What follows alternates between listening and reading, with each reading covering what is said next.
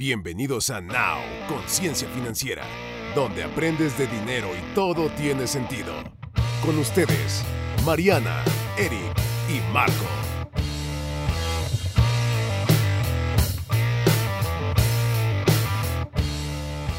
Bienvenidos a este nuevo programa de Now Conciencia Financiera. Pues muy bien, ¡Eh! hola, hola Eric, hola Marianita, ¿cómo están? Ay, Perdón, nos adelantamos. Hola, Hola. amigos, ¿bien y ustedes? Muy bien, gracias.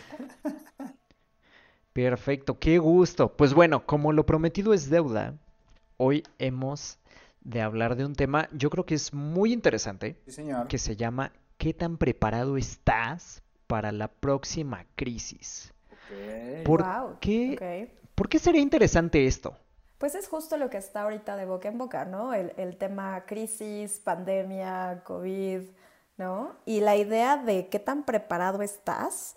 Digo, sabemos que ha habido crisis De que no te agarre en curva. en muchos años, ¿no? Pero pues sí, sí, o sea, está muy interesante este tema, Sí. Marquito. Y creo que para mí una palabra clave, o sea, de esta pregunta, ¿qué tan preparado estás? Es para la próxima crisis. Es decir, no es a ver si hay alguna otra crisis, sino para la próxima, cuando suceda, porque va a suceder. Entonces, Exacto. Yo diría, venga. ¿tienes las herramientas necesarias para enf- enfrentar la próxima crisis? Así es, es una muy buena Entonces, pregunta. yo creo que justamente este programa es donde vamos a darles un poco de herramientas este, para poder afrontar estas crisis financieras que son inevitables. Claro. Sobre todo porque si tú piensas, por ejemplo, una persona económicamente activa, o sea, alguien que ya es mayor de edad, al día de hoy tiene 18 años, es decir, nació entre el 2002, 2003, tal vez, si fue en enero. Han vivido hasta el día de hoy esta, o sea, en medio de la situación en la que estamos, del coronavirus, y la del 2008, pero en ese entonces tenían cinco años, no creo que hayan sido como muy conscientes de todo lo que sucedió a nivel global, pero no han sido las únicas crisis que Claro. sucedieron. O sea, por lo menos a los que estamos aquí, es. también nos tocó viviendo la del 94, yo me acuerdo que era de- dentro de mi ñoñez como muy emocionante, así de, ay, el dólar ya valió 8 pesos, cuando valía 2, 3 pesos antes. Yo no sabía ni qué significaba. Ok, porque no sabías ni qué onda, no sabías ni qué onda, eras, Sí, eras sí, un escuincle. escuincle que si tenía un dólar así, ¡ay! Se me multiplicó de 2 a 8 pesos. ¿Qué voy a poder comprar? Pues menos porque el dinero se devaluó. Pero antes de eso estuvo la del 82, que estuvo impresionante por el tema de la ignorancia de la gente. O sea, imagínate que un país, y ahorita vamos a entrar un poco más en estos detalles, que el presidente que estaba en ese entonces, o sea, dijo, no, pues es que no es tan serio que nos endeudemos con nuestro propio dinero, o sea, pues podemos imprimir más dinero, dice López Portillo, que era el entonces presidente, podemos imprimir más dinero y finalmente pues es como pues, nomás darle vueltas a lo mismo. No, estás devaluando el dinero de la gente. Y de haber valido Claro. 26 pesos por dólar, en ese mismo año se fue a más de 100 pesos el libre, porque el gobierno decidió congelarlo de repente a 49. Entonces, antes tú podías tener cuentas en pesos y en dólares aquí en México. Ahorita nada más en la frontera puedes tener cuentas en dólares. Pero no era un dólar real, era un dólar ficticio. Y bueno, hubo muchas cosas ahí que al final del día lo que sucedió fue que la gente se vio asquerosamente impactada porque le reduce su poder adquisitivo, les Así es. partiste sus ahorros a la mitad en el mejor de los casos, si no es que a la quinta parte, y pues muchísimos negocios quebraron y el gobierno con proyectos que tenía, con empresas privadas que estaban trabajando, pues cancela de un plumazo los proyectos, entonces de repente pues te quedas como empresa sin chamba con tu dinero invertido y financiarlo ahora te cuesta siete veces más. Entonces no, no fue sustentable ese, ese periodo de tiempo. Y lo mismo pasó en el 94, se devaluó otra vez el peso, llega a 10, 15 pesos en algún momento, luego se regresó a 12 y se estabilizó por ahí. Pero al final del día le estás rompiendo su capacidad adquisitiva a la gente, estás mermando completamente sus ahorros, porque cada peso que la gente está ahorrando pues vale menos. Y lo mismo está sucediendo ahorita, no tanto respecto a dólar versus peso, aunque ya volvió a pasar de los 20 pesos, se habían dado en los 19, no se ha visto tanto así, pero sí a nivel crear eh, más dinero. Y esto fue lo que ya cubrimos en el, en el programa pasado, ¿no? O sea, el efecto de la inflación y cómo defenderte de eso. Así es. Pero bueno, esto nada más como para dar un pequeño preámbulo de cinco minutos. De... un poquito de historia. Es importante. le encanta, le encanta darnos datos duros, ¿no? Que están interesantes. Pues sí, interesantes para mí. no, no, estoy de seguro de para otras personas, pero son útiles. Al menos son útiles. No, por lo menos para que comprendan que hemos caído en varias crisis económicas y pues, estamos hablando de las generales, ¿no? De las globales, por lo menos las que sucedieron en México. Así es. Son las que nos comentaste. Pero inclusive eso nos pega directamente a toda la población, ¿no? Entonces, justo es donde vamos a hablar qué tan preparado estás para cuando sucedan ese tipo de crisis financieras, pero cómo. Ahorita vamos a hablar de eso, el justo el cómo. A mí me gustaría nada más empezar con un dato estadístico que en Latinoamérica más del 70% de los latinoamericanos este, no tenemos cultura financiera. Eso es un problema, bueno, brutal para este tema que estamos tocando y abordando, ¿no? Creo que querías comentar algo, Marianita.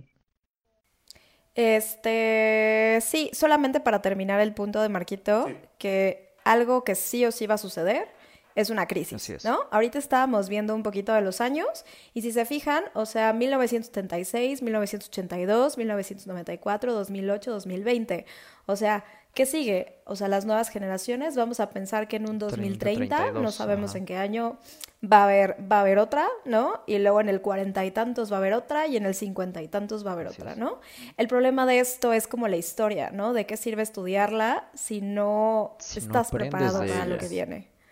¿no? Si no aprendes de ella. Entonces ya nada más era como para terminar el esa otro día leía en el libro de Exposed de Orrin Woodworth que dice, lo que hemos aprendido de la historia es que el hombre no aprende de su historia. Exacto. Y así las crisis. Sí, cañón. Qué, feo, ¿no? Y qué triste. Pues sí, pero es importante hacer conciencia, o sea, darnos cuenta qué es lo que hacemos mal, y como raza humana incluso, como para empezar a corregirlo, por lo menos en tu casa, que es sobre lo que tienes influencia. Porque tampoco tiene tanto sentido preocuparme por qué es lo que va a hacer el próximo presidente de Estados Unidos, México, Argentina, etcétera. Que hablando de Argentina, ellos también saben de crisis. Este, si no, si me enfoco en esos círculos en los que no tengo influencia, pero no tomo acción dentro de mi casa. Ahora, creo que una pregunta interesante sería, ¿qué es una crisis y qué niveles de crisis hay? Porque yo he escuchado los términos desaceleración económica, recesión y crisis. Lo que yo tengo entendido, y no es forzosamente lo más correcto, es como una desaceleración es cuando todavía tienes un, digamos, un Producto Interno Bruto o un crecimiento con respecto al año anterior, pero es menor. Una recesión es cuando ya te estás acercando al cero, ya no hay crecimiento con respecto al año anterior, respecto a tu PIB o a la producción como tal, pero si miras tras bambalinas, sigues teniendo el efecto negativo de la inflación. Y una crisis es cuando básicamente todo se va para abajo. O sea, la, inflación se va para arriba, la producción se va para abajo, el poder adquisitivo se va al suelo, eh, disminuye el crecimiento. Exacto, hay, hay decrecimiento en realidad. Claro, hay desempleo, hay este, sí, hay muchos indicadores ahí que impactan. Y eso, bueno, esto es a nivel macro, pero ¿qué puede hacer la gente que nos escucha? O sea, ¿qué, qué tipo de crisis pudiera haber? O sea, además de una financiera, ¿qué, qué otra cosa se les ocurre? Pues obviamente, primero la crisis emocional, ¿no? Que también es ahorita de las más comunes. Eh, pues también hay crisis como en catástrofes naturales, que también lo hemos vivido. Y más la Ciudad de México, ajá, Ciudad de México, terremotos. Si se han fijado, cada vez que ha habido terremoto también hay crisis económica, ¿no? E incluso hay gente que ha migrado a otras ciudades por, bueno, etcétera, etcétera, ¿no? Y no somos los únicos, o sea, la gente de Japón, la gente de... Claro, o sea, donde hay también huracanes, donde hay playa, ¿no? Hay mucha gente que pierde incluso hasta sus empleos. Y muchos están preparados para esas catástrofes, pero otros no. También la crisis emocional eh, viene en consecuencia también por una crisis financiera. Entonces, no sé si se fijan que a veces también eh, incrementan los suicidios, incrementa la depresión, incrementan los divorcios. Y es algo que también estamos viviendo hoy en, día. En 2008 se vio muchísimo eso de la tasa de suicidios, se fue para arriba, sobre todo en la gente de Wall Street. Exacto. Exacto. Y si ahorita hablamos 2020, 2021, de verdad hay que hacer también un chequeo en la parte emocional. ¿Cuánta gente no ha tenido, yo por lo menos gente cercana, es, están viviendo eh, crisis de estrés o crisis de encierro, ¿no? No sé en qué categoría se pudiera este, poner esta, este tipo de crisis, pero sucede. Psicológica, ¿no? así de, no sé. o divorcios, ¿no? De tanto convivir. Sí, claro, claro. Que también eso deriva el tema económico. No hay dinero en la casa, pues también hay crisis, ¿no? Eric. Sí, ahora, eh, digo, agarrando de lo que estás comentando ahorita, Marianita, las preguntas como para hacer conciencia financiera que ni siquiera nos gusta tocar, ni siquiera nos gusta hacernos ni que nos hagan. Inclusive hasta decimos, los mexicanos, toco madera cuando decimos esto que voy a decir. Okay. ¿Qué pasaría si el día de mañana tú llegaras a fallecer? Todas estas personas que nos están escuchando, me gustaría que se den un poco de conciencia. ¿Ya tienes todo en orden? ¿Ya tienes todas este, tus bienes todo, para que no dejes problemas? Esa sería la primera pregunta que yo dejaría para ustedes. Y la segunda es qué pasaría si tú te llegaras a enfermar. Así es. Entonces el, el primer activo que tienes es el que más debes de cuidar. Esta es una crisis financiera y ni siquiera nos damos cuenta de que cuando sucede, todo se nos viene para abajo porque ni siquiera podemos hacer frente, porque no tenemos un fondo de emergencia y no podemos hacer frente a pagar el deducible o ni siquiera tengo un seguro de gastos médicos y no puedo ni siquiera pagar mis gastos hospitalarios, ¿vale? Eso es por el lado de, la enfermedad, pero si el día de mañana tú te vas en algún accidente o algo así, vas a dejar a tu familia con problemas económicos, o sea, con deudas. Eso es algo que yo les dejo ahí como eh, en la mente para que hagan conciencia, porque es justamente de lo que estamos hablando. Creo que esto sí sería muy importante que lo resolvamos más adelante, ahorita del, de este mismo programa. Para no dejar a la gente así de, no, no manches, o sea, ya me metiste en la depresión, pues ahora sácame, ¿no? No seas así. Pero que hagan ahorita conciencia y más adelante a ver si hacemos clic, ¿no? Deprímete tantito. Sí, que también, también, también no tiene que ser una crisis económica mundial. O sea, mm. alguien puede entrar en crisis si pierde su trabajo. Es correcto. Eh, puede entrar en crisis y digo, no un tema de COVID, pero algún otro tipo de tema de salud, algún accidente, o incluso me, ha pasado, o sea, gente que te platica, es que se inundó mi casa, ¿no? Porque alguien dejó algo abierto y ups, ¿no? O sea, cosas así tan burdas que tampoco tenemos esta conciencia financiera de la parte del seguro o de la parte de la prevención. o, o sea, si, si te mueres, pues te vas y ya, ¿no? Pero ¿qué tal que te invalidas? ¿Qué tal que ya nunca más puedes hacerte cargo por ti mismo? Y aunque no tengas familia e hijos, pero yo les pongo a mis, eh, a mis clientes el ejemplo de la cuchara ¿no? Si te invalidas, ¿quién quieres que ponga la cuchara en tu boca? una suma asegurada de 5 millones o pues cualquier persona de tu familia que a lo mejor te da chance de que te va a ayudar y de que te da la cuchara en lugar de que tú lo hagas por ti mismo, ¿no? Entonces puede haber cualquier tipo de crisis. El tema es que pensamos en el presente, en lo rápido, en preferir a comprarme una sala nueva que ir a pagar mi seguro de vida o tener por lo menos una, un fondo de emergencia.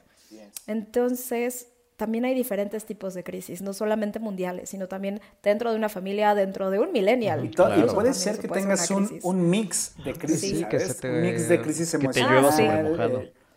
exacto. Y ojo, si no estás preparado también emocionalmente para afrontar estas, estos sentimientos encontrados y toda esta lluvia de emociones, pues olvídate, va, no, o sea, no digo que no lo vas a lograr, simplemente va a ser mucho más complicado. Ahora, ¿cómo te preparas emocionalmente? O bueno, vámonos de fácil a difícil.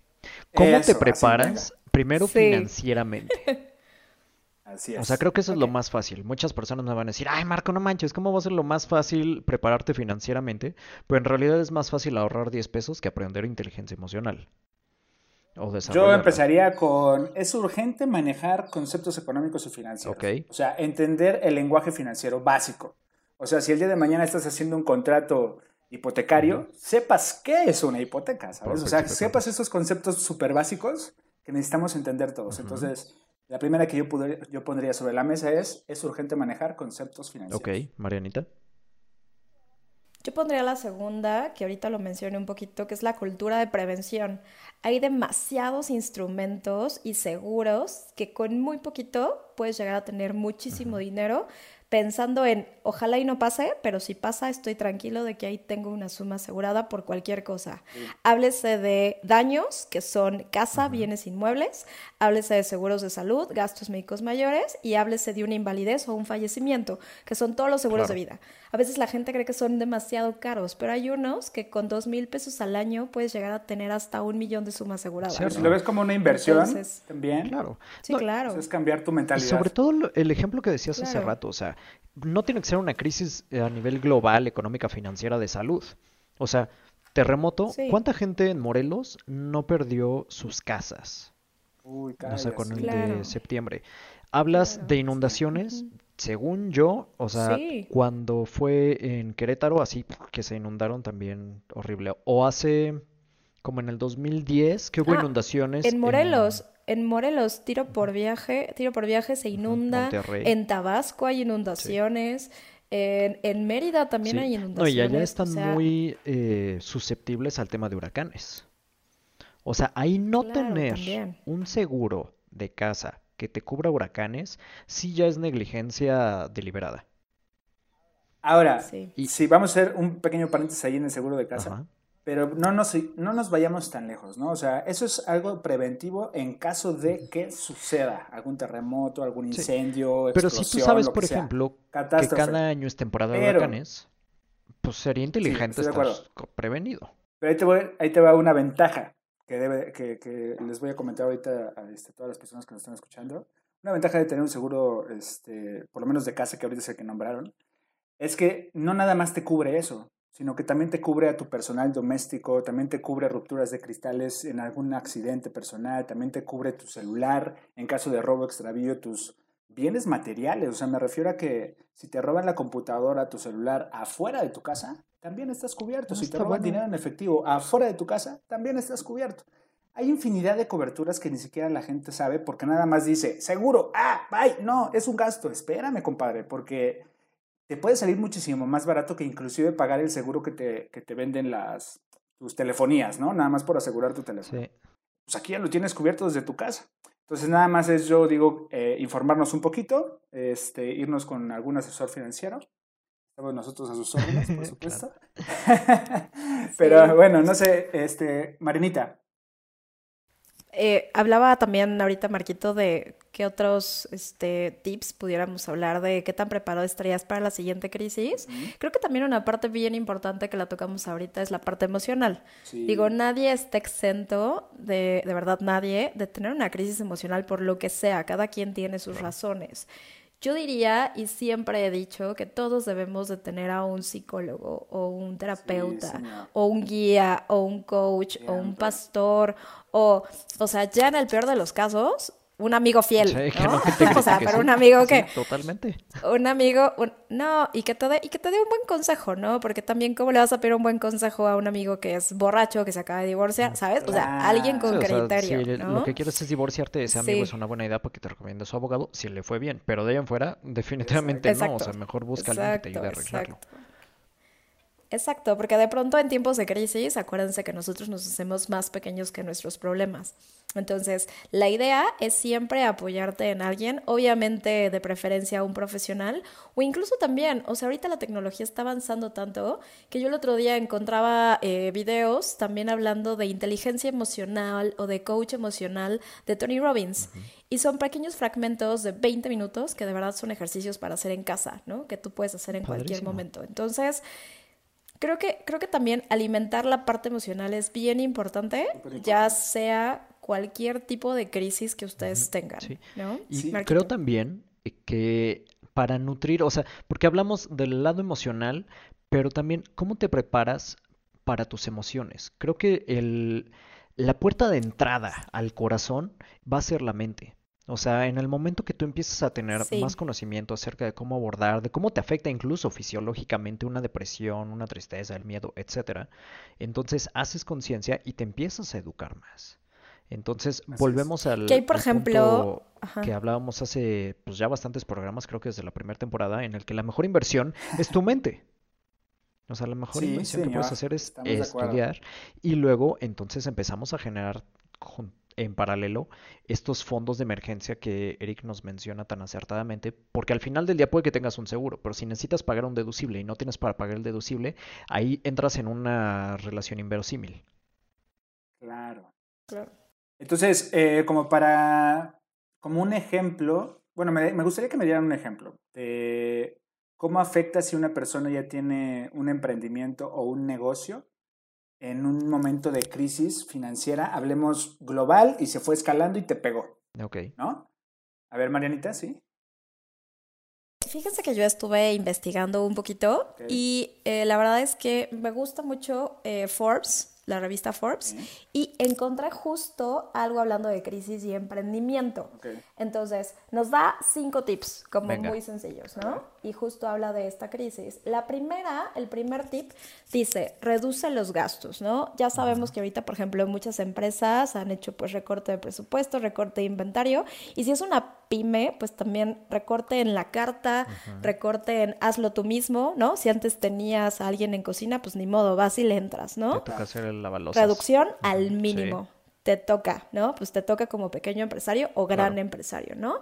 La segunda es negocia con los proveedores. Sabemos ahorita que también pues las crisis están buenas para hacer alianzas o también pues para destruir alianzas, ¿no? Entonces también los proveedores están buscando más mercado y tú puedes hacer una alianza de, oye, ¿sabes qué? Pues es que antes me, me dabas esto, ¿qué tal que mejor no lo ponemos a intereses o te hago pagarés, ¿no? O vemos la forma de ver como un ganar-ganar sin tener que reducirte los gastos administrativos o a lo mejor manejar la mercancía con concesión si no es perecedero o algo así. También, sí, dependiendo del negocio, ¿no? Y bueno, también hablan mucho de las estrategias de promoción que esta sería el tercer, tercer tip, que ya lo hemos hablado, ¿no? Todo lo que sea redes sociales, o sea, esta parte que no nos cuesta, ¿no? Desde, pues, armar un giveaway directamente en Instagram o hacer promoción directamente con listas de difusión, o también utilizar Facebook, eh, incluso ahorita también están usando Twitter, si se han metido, están haciendo también propagandas para venta, Y hay muchísimo contenido también en eh, TikTok, incluso, ¿eh? Sí. Claro, claro. por ejemplo, Digo, TikTok está más para otro tipo de sector, ¿no? Como para chavos, pero si tu pyme es justo ese, es súper recomendable. Eh, pero, por ejemplo, el, WhatsApp tiene una plataforma que se llama WhatsApp Business. Esta ya incluye catálogos de productos. Ah, Eso está increíble porque tú tienes tu propio negocio y entonces supongamos que vendes zapatos, ¿no? Entonces le tomas fotografías de todos tus zapatos, haces tu publicación, pero esa publicación la metes en tu catálogo dentro de la misma aplicación de WhatsApp Business e inclusive le puedes poner el nombre de tu negocio, te puedes validar para que tu empresa sea este, muchísimo más confiable y la gente te empiece. Entonces es un, es un medio, si la gente no lo conoce, pues los invito a que investiguen un poquito nada más y está al alcance de todos. ¿eh? Nada más lo bajas y es gratuito aparte. Sí, está bueno. Sí, y el quinto y último punto, ya para, terminar este puntito, eh, es crear alianzas con empresas del mismo giro para compartir gastos, ¿no? Es decir, vamos a pensar que yo estoy en el ramo restaurantero, entonces igual y, o sea, tengo, no sé, a un proveedor de café. Entonces le digo, a ver, compadre, vente, te pones aquí a vender café conmigo, hacemos alianzas, ya no gastamos en dos locales, gastamos en uno y empezamos en, por un tiempo, empezar a impulsarnos como socios, ¿no? En el mismo local. El flexibilizarte. O sea, ahorita que, por ejemplo, en los restaurantes no te dejan estar adentro, o sea que puedes tener nada más las mesas afuera o que la gente puede pasar a recoger sus pedidos, pues también es como, ok, tengo todo este espacio de adentro, lo puedes rentar o hacer un área productiva de algún otro estilo, o sea que no sea para que estén ahí los comensales. Claro. Eh, incluso como bodega, como lo que llegues a necesitar. Y una opción también muy viable, porque una cosa de la que yo estoy muy en contra es las aplicaciones te cobran lo que te cobran, aproximadamente 30-33% de lo que tú vendes como restaurante. Eso es lo que cobran y se acabó.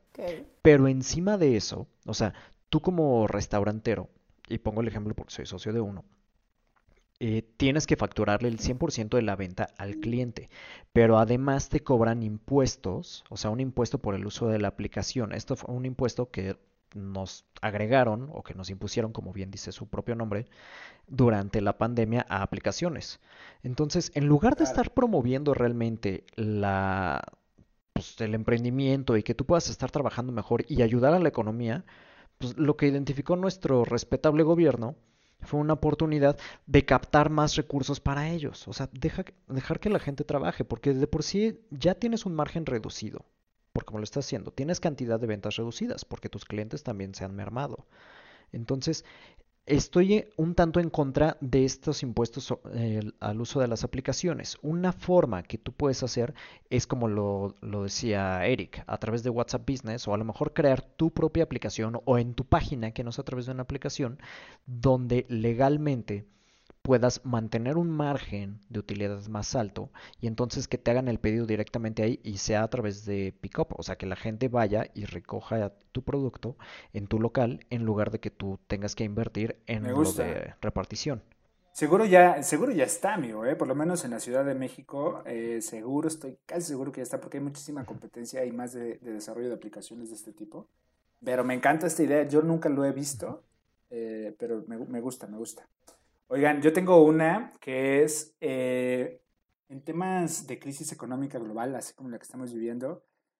Este, aparte de lo que todos están, lo que han estado diciendo, viene de la mano y es estar alerta. O sea, mm, ¿cómo lo explico? Está, yo le digo surfear la ola. Desde que vas viendo que ya viene la ola, te tienes que subir y empezar a surfearla. Eso quiere decir que vas bien junto con toda la tendencia de cambio de crisis y la flexibilidad de tu negocio te dio para, para surfear la ola. Si no estás, si ya se te fue la ola, vamos a poner un ejemplo. Cubrebocas. el de los cubrebocas, exactamente. El de los cubrebocas. Entonces, si ya se te fue la ola y ahorita toda la gente en tema de pandemia, lo que hizo los que tenían maquiladoras y los que tienen los recursos, lo primero que hicieron fue ver, identificar dónde estaba el problema y hacer algo por cambiarlo, ¿no? Por ayudar a la, a la gente. Es el uso de cubrebocas. Entonces los empezaron a maquilar. Pero llegan gente o personalidades que son emprendedores, novatos, lo voy a decir entre comillas, que lo que hacen es, ah, cubrebocas, pero ya pasó un año de pandemia. Dicen, ah, cubrebocas es lo de ahorita y eso nos va a hacer millonarios. Y quién sabe qué, pero la verdad es que ya estás tarde. Ya tardísimo. De los seis meses ya estabas tarde. Desde los seis meses ya estás tardísimo. Entonces es muy importante estar alerta de los cambios. Si tú tienes un negocio, si vas a emprender o si... O sea, estar alerta de todo. Ahorita Marianita decía, tener la cultura preventiva. Eso es estar alerta.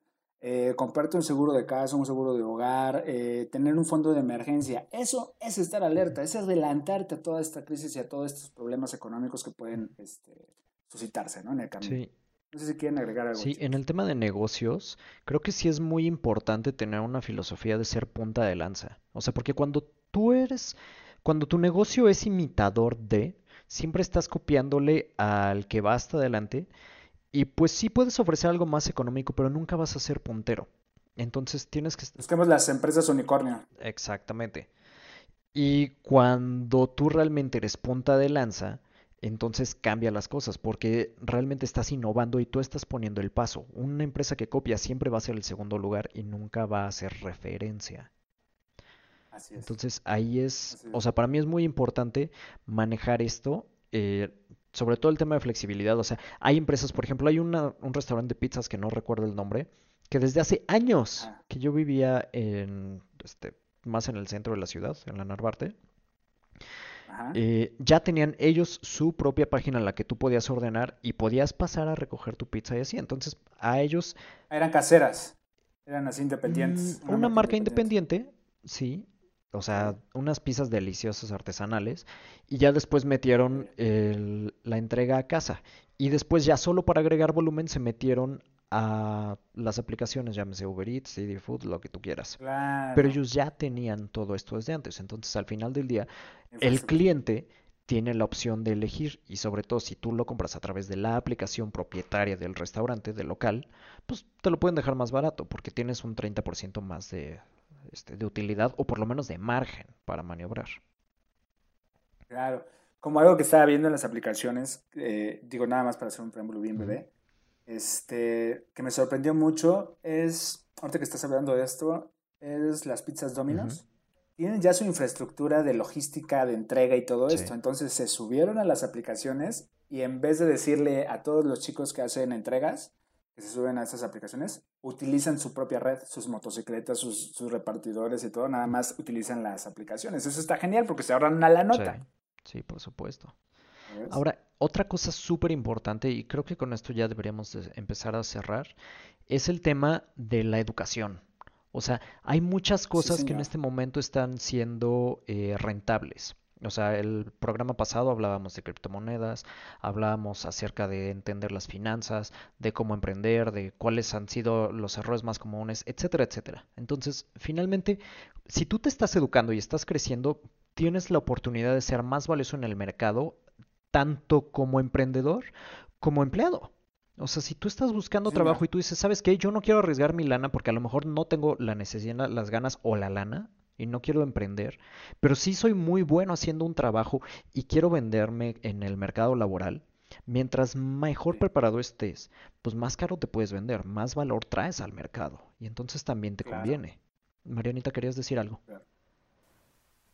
Sí, esto, esto me hizo eh, recordar una frase de Albert Einstein que dice que la crisis es la mejor bendición que puede sucederle a las personas y a los países porque la mm, crisis trae progreso. Claro, me encanta.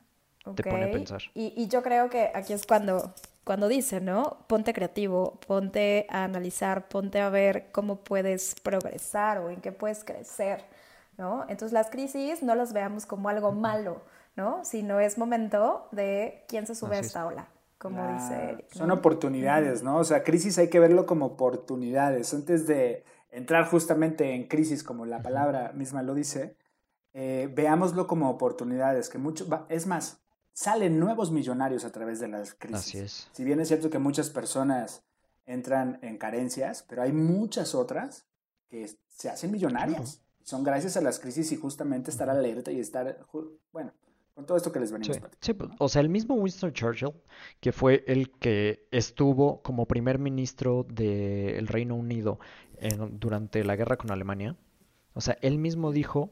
Y mucho, tiempo, después, Pues él fue el que sacó adelante el Reino Unido.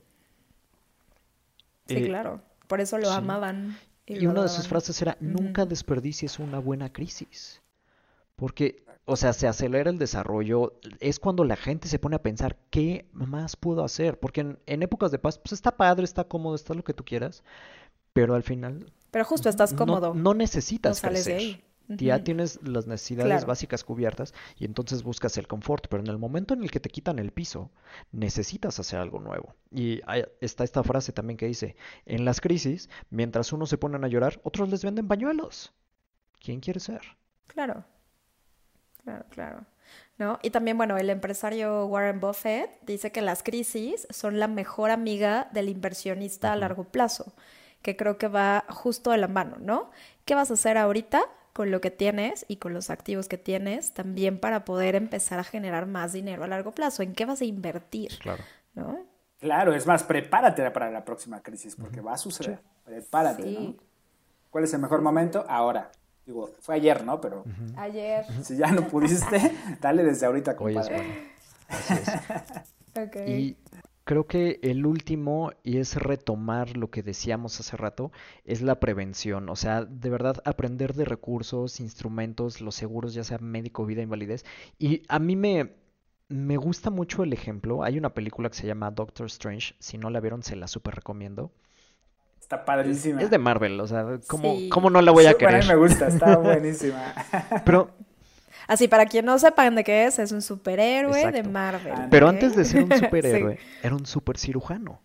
Y entonces, su mayor herramienta, además de su inteligencia, pues eran sus manos. O sea, tener así el pulso perfecto y todo. o sea, le va súper bien. Sí, motricidad fina le llaman. Motricidad fina perfecta, así como robotcito. Sí. Ándale. Y la parte más interesante, o sea, a mí me gusta mucho es, pues sí, exceso de confianza, ¿no? Soy un super cirujano, gano millones de dólares, etcétera, etcétera, y andaba en su, ponte un Lamborghini, tiene un accidente, se le destrozan las manos y entonces se le acaba la fuente de dinero. Se le acaba la vida. Sí, porque vive de sus manos. Entonces, no seas esa parte de Doctor Strange. O sea, ahí tuvo que buscar y bueno, a partir de ahí se desarrolla una historia increíble, obviamente Marvel, pero es este el punto importante, o sea, prevé, o sea, de haber tenido como que el seguro, las posibilidades, algo, o sea, ¿qué vas a hacer? Y hacían la pregunta ustedes al principio y me encantó. ¿Qué pasaría? ¿Qué va a pasar con tu familia si tú mañana no estás? Si dependen de ti o de todas las personas que dependan de ti. O sea, les vas a dejar una O bendición mismo. o les vas a dejar una serie de problemas. Solamente depende de ti. Claro. Aquí decimos siempre que tú eres tu mayor activo. Porque la gente se preocupa más por tener un seguro de coche Claro. que un seguro de vida, ¿no? O sea, sí o sí pagan el seguro de coche, pero no tienen un seguro de vida. Y debería ser diferente. En Japón, los japoneses tienen en promedio ocho seguros. O sea, en promedio. Hay gente que tiene más. Sí. Pero es- es impresionante. Ellos empiezan siempre con un seguro de vida, Exacto. o sea, su vida, y ya después todo lo demás. Es otra cultura diferente, ¿no? Ojalá tenemos una gran champa, ¿no? Que, que debemos hacer, pero bueno, Papás, eh, como recomendación para sus hijos, ahorita que están empezando en estos rollos, no es nada malo regalarles un seguro educativo o regalarles un seguro de ahorro, Sí. este, donde ustedes a su corta edad lo estén pagando, pero cuando él ya se haga responsable de su vida y ya tenga su primer trabajo, entonces se lo dejan a él completamente y dile, aquí está tu proyecto, mijito, yo ya te lo avancé, esta es tu responsabilidad y lo tienes que terminar. Digamos también un plan personal de retiro, ¿no? También podrías empezarlo desde muy pequeño y olvídate. Así es. Tus padres también te pueden este, echar la mano. Y creo ¿no? que es, es un puntazo este, sí voy a ahondar un poquito en esto. El programa, el último programa de la segunda temporada que hablábamos cuánto cuesta tener un hijo y hablábamos acerca de las universidades, Sí. etcétera, etcétera. Sí, O sea, señor. imagínate que una persona promedio dice, ¿sabes qué? O sea, yo no le puedo pagar a mi hijo una universidad privada porque son carérrimas. Pensando Señor. en lo que valen al día de hoy. Ahora piensa cuánto va a valer dentro de 18 años y bueno, o sea, no te platico. Sin embargo, Porque la inflación no para. Exacto. Sin embargo, si tú al día de hoy comienzas un ahorro con uno de estos eh, seguros, Instrumentos. instrumentos, gracias, para educativos o de metas o lo que sea, entonces tienes 18 años hasta que tu hijo Exacto. o quien tú quieras llegue a la edad y entonces ya ahorraste para la universidad, que van a ser 4 años, 5 años, el tiempo que sea, pero ahorraste durante 18 años y estuviste traba- solito. y es- pusiste a trabajar el dinero. Imagínate que puedas darle ese privilegio a tus hijos cuando pensabas que no podías hacerlo. Así es. Sí. pero ya nos desviamos. Nos desviamos, pero sí es prevención. Sí, Es sí, cultura sí. preventiva, Sí, sí. sí, sí. Porque al final del día, si tú ya no Sí, estás, está bien, está bien. cuando llegue a la edad, ¿Cómo ya le los estudios? la educación. Que también Es Que también eso es una crisis, es. ¿no? También. Una crisis familiar es cuando los papás llegan a no estar o a faltar y quién va a pagarles la educación. Claro. Y ya ¿No? lo dejaste cubierto. Sí, sí puede ser, sí puede ser un- una crisis, ¿no? Y es cultura preventiva, llegamos a lo mismo. Muy bien. ¿No? Así es. Marquito. Pues, Pues bueno, yo me quedo nada más con un último, eh, una última recomendación, Ajá. ya para terminar, que es planifica tus finanzas personales. Esa es la mejor que te puedo dar y desde ahorita, si no tienes un fondo de emergencia o una planificación o ni siquiera sabes cuánto ganas y cuánto estás gastando, pues desde ahí empieza, compadre. haz un ¿no? presupuesto. Porque si no, no vas a poder hacer nada de lo que estamos diciendo. Completamente de Este, acuerdo. Pues listo, muchísimas gracias. Esperamos que la hayan pasado tan bien como nosotros. Sé que a lo mejor es un Sí. poco denso, pero es para tu beneficio. Es de verdad para tu beneficio. Lo que nosotros más queremos aquí es ayudarte. Espero que te lleves mucho. Vuélvelo a escuchar si es necesario. Toma nota si es necesario. Escucha todos los programas anteriores si te parece muy útil, que a nosotros sí. Y pues bueno, que la pases espectacular. Nuestro próximo programa va a ser placer y dolor. No te lo puedes ay, perder. Y pues bueno, Venga. búscanos en redes. Marianita, ¿cuál es tu red? Yo, soy Eric. Tomasini. Yo soy Eric Y López. su servidor, Marco y tus finanzas. Que tengas una extraordinaria mañana, tarde, noche a la hora que nos escuches. Y nos vemos en la próxima. Adiós. Adiós. Bye. Gracias por habernos acompañado. Esto fue todo por hoy. Esto es Now, Conciencia Financiera.